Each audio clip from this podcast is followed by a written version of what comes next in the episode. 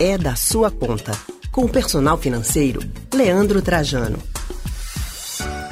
A gente vem falando muito sobre início do ano, né? Estamos no mês de janeiro, ano novo, e aí sempre tem, assim que o ano começa, aquele monte de coisa que a gente tem obrigatoriamente que pagar.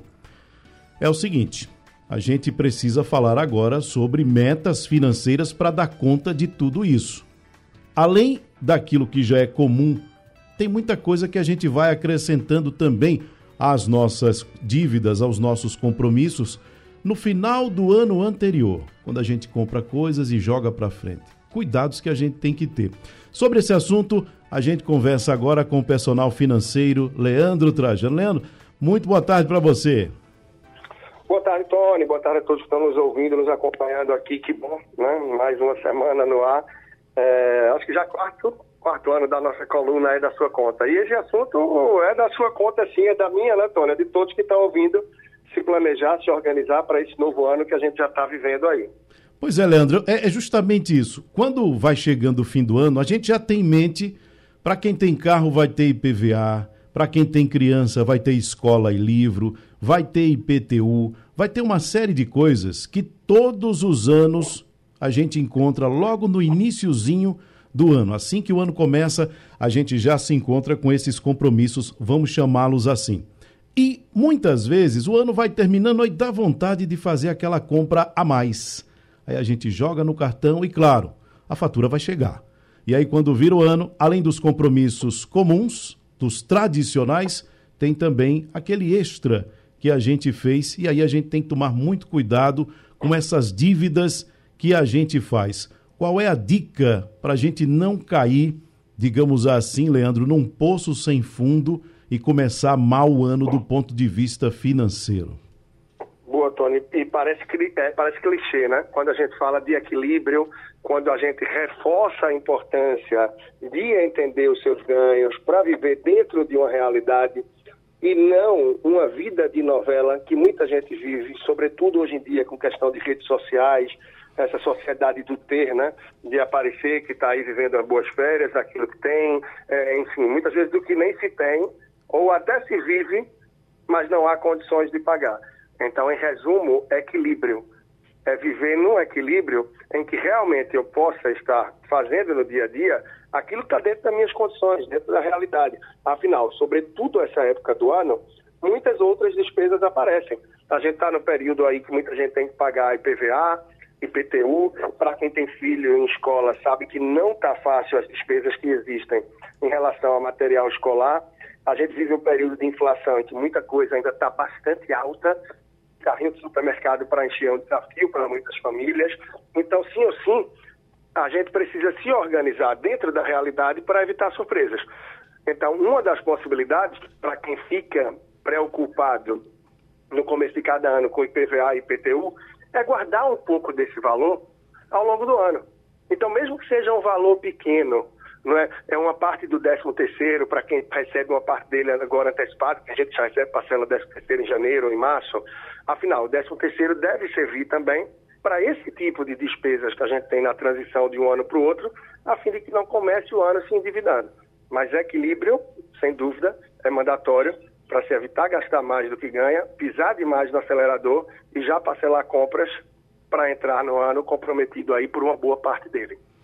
Essa questão do 13 terceiro e de comprometer o 13 terceiro é interessante, porque tem muita gente que vai chegando o final do ano e já está contando com o 13 terceiro para outras coisas que não saudar aquilo que pode dar equilíbrio, aquilo que pode dar tranquilidade para já entrar o ano mais folgadinho, respirando melhor. Mas aí tem também aquela turma que diz eu vou é gastar porque só se vive uma vez. Depois o ano vira e aí começam a chegar aquelas dívidas que são tradicionais quando a gente olha o que o conjunto da obra aí bate o desespero, né, Leandro? É, é verdade. É por isso que a gente tem que ser, Tony, todos que estão nos ouvindo, é criativo na hora de poupar. Afinal, a gente tem o tempo todo gatilhos que nos são enviados dizendo gaste, gaste, gaste. Para quem tem aplicativos de entrega de alimentação ou até de, é, de transporte, né? Nós vamos ver uma de entrega de alimentação aí tantos que existem, é muito comum que por volta de meio-dia, onze e pouca da manhã, a pessoa receba uma notificação dizendo hoje tem entrega grátis. Então, aplicativos de lojas de roupa, lojas âncora, entre outros, de compras diversas aí, brasileiros, chineses, etc., você recebe aí push, notificação o tempo todo dizendo começo do ano, liquidação de verão ou o que for. Ou seja, a gente recebe o tempo todo inputs, entradas, incentivos para gastar. Dificilmente alguém vai te dizer poupa para se organizar, porque senão lá na frente essa bomba pode explodir.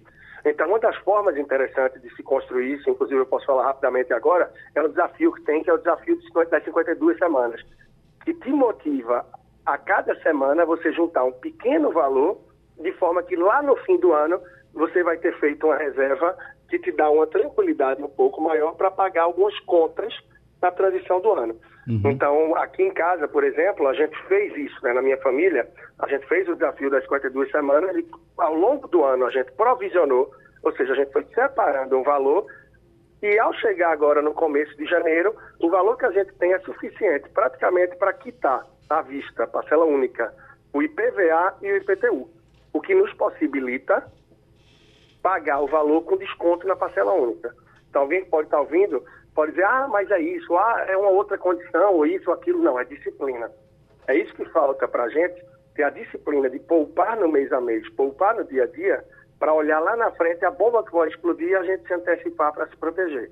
Então, mais uma vez, é um ponto de atenção que vale. Quem quiser entender um pouco melhor sobre esse desafio, pode pesquisar no site desafio das 52 semanas.com.br. Desafio das 52 semanas.com.br. Ou também no meu perfil do Instagram, Personal Financeiro, tem lá falando sobre esse desafio, que é uma forma bem criativa de poupar que é necessária. Pois é, e por falar em poupar, a notícia é a seguinte: em 2022, a poupança teve o primeiro ano de rendimento real desde 2018, após três anos de ganhos abaixo da inflação oficial do país. No ano passado, a aplicação financeira mais popular do país registrou rentabilidade de 2%, já descontado o aumento de preços pelo Índice Nacional de Preços ao Consumidor Amplo, ou seja, ganho real na poupança. Então você, além de conseguir sair mais tranquilo para pagar os seus compromissos, para pagar aquelas dívidas do início do ano, ainda pode sobrar um dinheirinho, nesse caso aí da poupança, né, Leandro?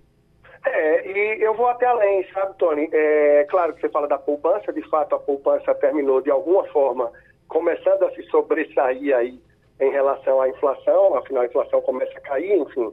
É, mas a poupança, eu recordo, o ato de poupar, ou seja, o ato da poupança é o precioso. Mas para a maioria das pessoas, não a poupança em si, não botar o dinheiro na poupança, afinal a gente tem vários outros investimentos que rendem muito mais que a poupança uhum. e são até mais seguros que ela. Mas talvez a gente nem precise falar disso nesse momento, é aquela frase que tem fluído muito aí em redes sociais e tal, né? Talvez, infelizmente, muita gente não esteja preparada para falar sobre isso. Por quê? Porque o foco maior termina sendo no ato de poupar. Então não adianta a gente estar tá querendo falar, talvez, para muita gente sobre investimentos e o melhor lugar para investir, porque enquanto tantos outros estão preparados e ansiosos para falar sobre isso, infelizmente boa parte da população sequer poupa. Então, o simples fato para muita gente de poupar já é uma vitória tão grande que é melhor poupar e botar na poupança do que estar tá se enrolando e se endividando. Óbvio, quando se cria a cultura de poupar, é fundamental, é fundamental que se passe a entender de fato sobre investir. Porque aí a gente está falando de ter um retorno maior, de poder realmente ver o seu dinheiro trabalhar para você, o que é o sonho de muita gente, e que para isso acontecer, o primeiro passo realmente é aquele básico que a gente fala que mais da metade da população não faz. Gastar menos do que ganha, dominar bem as despesas, pensar no seu planejamento de longo prazo, e quase concluindo aí esse ponto, é pensar, e eu lanço para você, Tony, para quem está nos ouvindo, qual é o seu grande objetivo, qual é a sua meta financeira para esse ano? É quitar dívidas? É criar reserva de emergência? É passar a ter os seus primeiros 10 mil, seus 50, seus 20 investidos? Cada um vai ter sua meta, seu objetivo. Mas para que ele seja atingido, é fundamental que se faça um planejamento. Porque apontar um objetivo por objetivo, se não tiver um planejamento para chegar lá, no fim do ano só vai ver que não cumpriu e vai jogar esse objetivo para o próximo ano e assim por diante. Interessante essa questão, mais uma vez, eu vou chamar a atenção aí do planejamento. é que muitas vezes agora, agora, por exemplo, pessoas que estão nos ouvindo, elas podiam pensar o seguinte: né? ah, mas ele está falando isso sobre planejamento, mas eu estou cheio de coisa para pagar. O planejamento também envolve comprar aquilo que é necessário, né?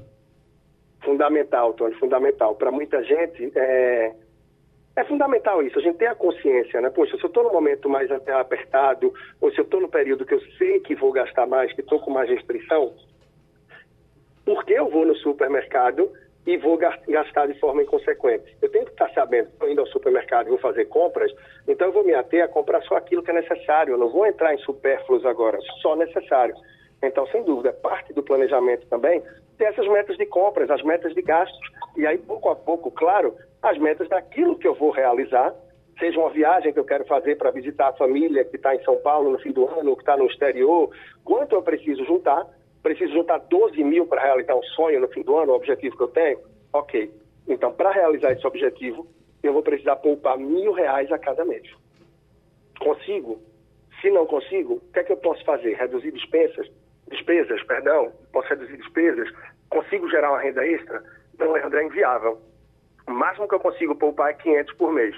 Ok, talvez você não realize o seu objetivo em dezembro desse ano, mas se você poupar 500 a cada mês pelos próximos 24 meses, em dezembro de 2024 você visita lá a sua família.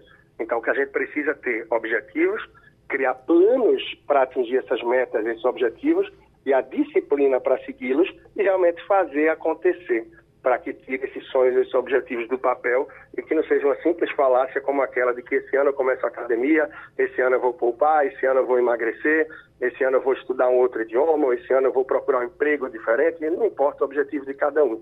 A gente precisa planejar para que de uma vez por todas faça acontecer e está aí lançado o ano de 2023 para que cada um de nós realmente corra para tirar os planos do papel. Então, zerou o calendário, hora de tentar mais uma vez. Sem sombra de dúvida, eu acho que esses marcos são importantes na nossa vida, né? É o marco de uma semana, porque a vida é dividida nisso, né? Isso. A gente tem horas, a gente tem dias, a gente tem semanas, a gente tem meses e a gente tem anos. E a cada ano a gente vira aí, abre uma agenda, abre um caderno novo, onde a gente pode sim ter motivação, ânimo novo para que faça acontecer. E esse ano é composto de 365 oportunidades. Alguns dias a gente não vai estar com o maior dos ânimos, com o melhor da nossa saúde, mas no outro a gente pode vir com tudo e partir para cima. E quando a gente tem foco, a gente tem objetivos e a gente tem um plano, é muito mais razoável para que a gente consiga lutar, sabendo qual é a trilha que a gente deve ir para fazer acontecer e chegar lá.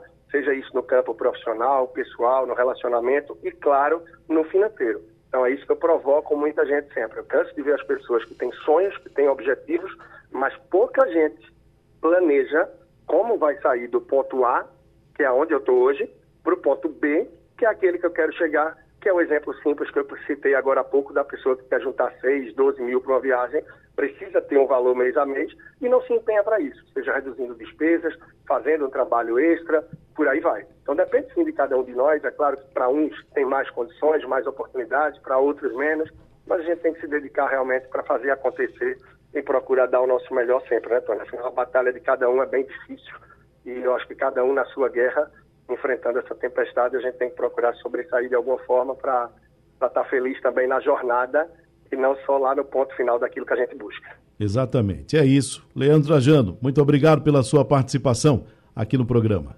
Nada, que agradeço, Tony. Prazer falar com você aí mais uma vez. Um grande abraço a todos. E quem quiser acompanhar mais trabalho, naturalmente, tem o nosso podcast no site da Rádio Jornal, é da sua conta, e também tem muito mais no meu perfil do Instagram, Personal Financeiro. Grande abraço, até a semana que vem. Um abraço. Acabamos de conversar com o personal financeiro Leandro Trajano.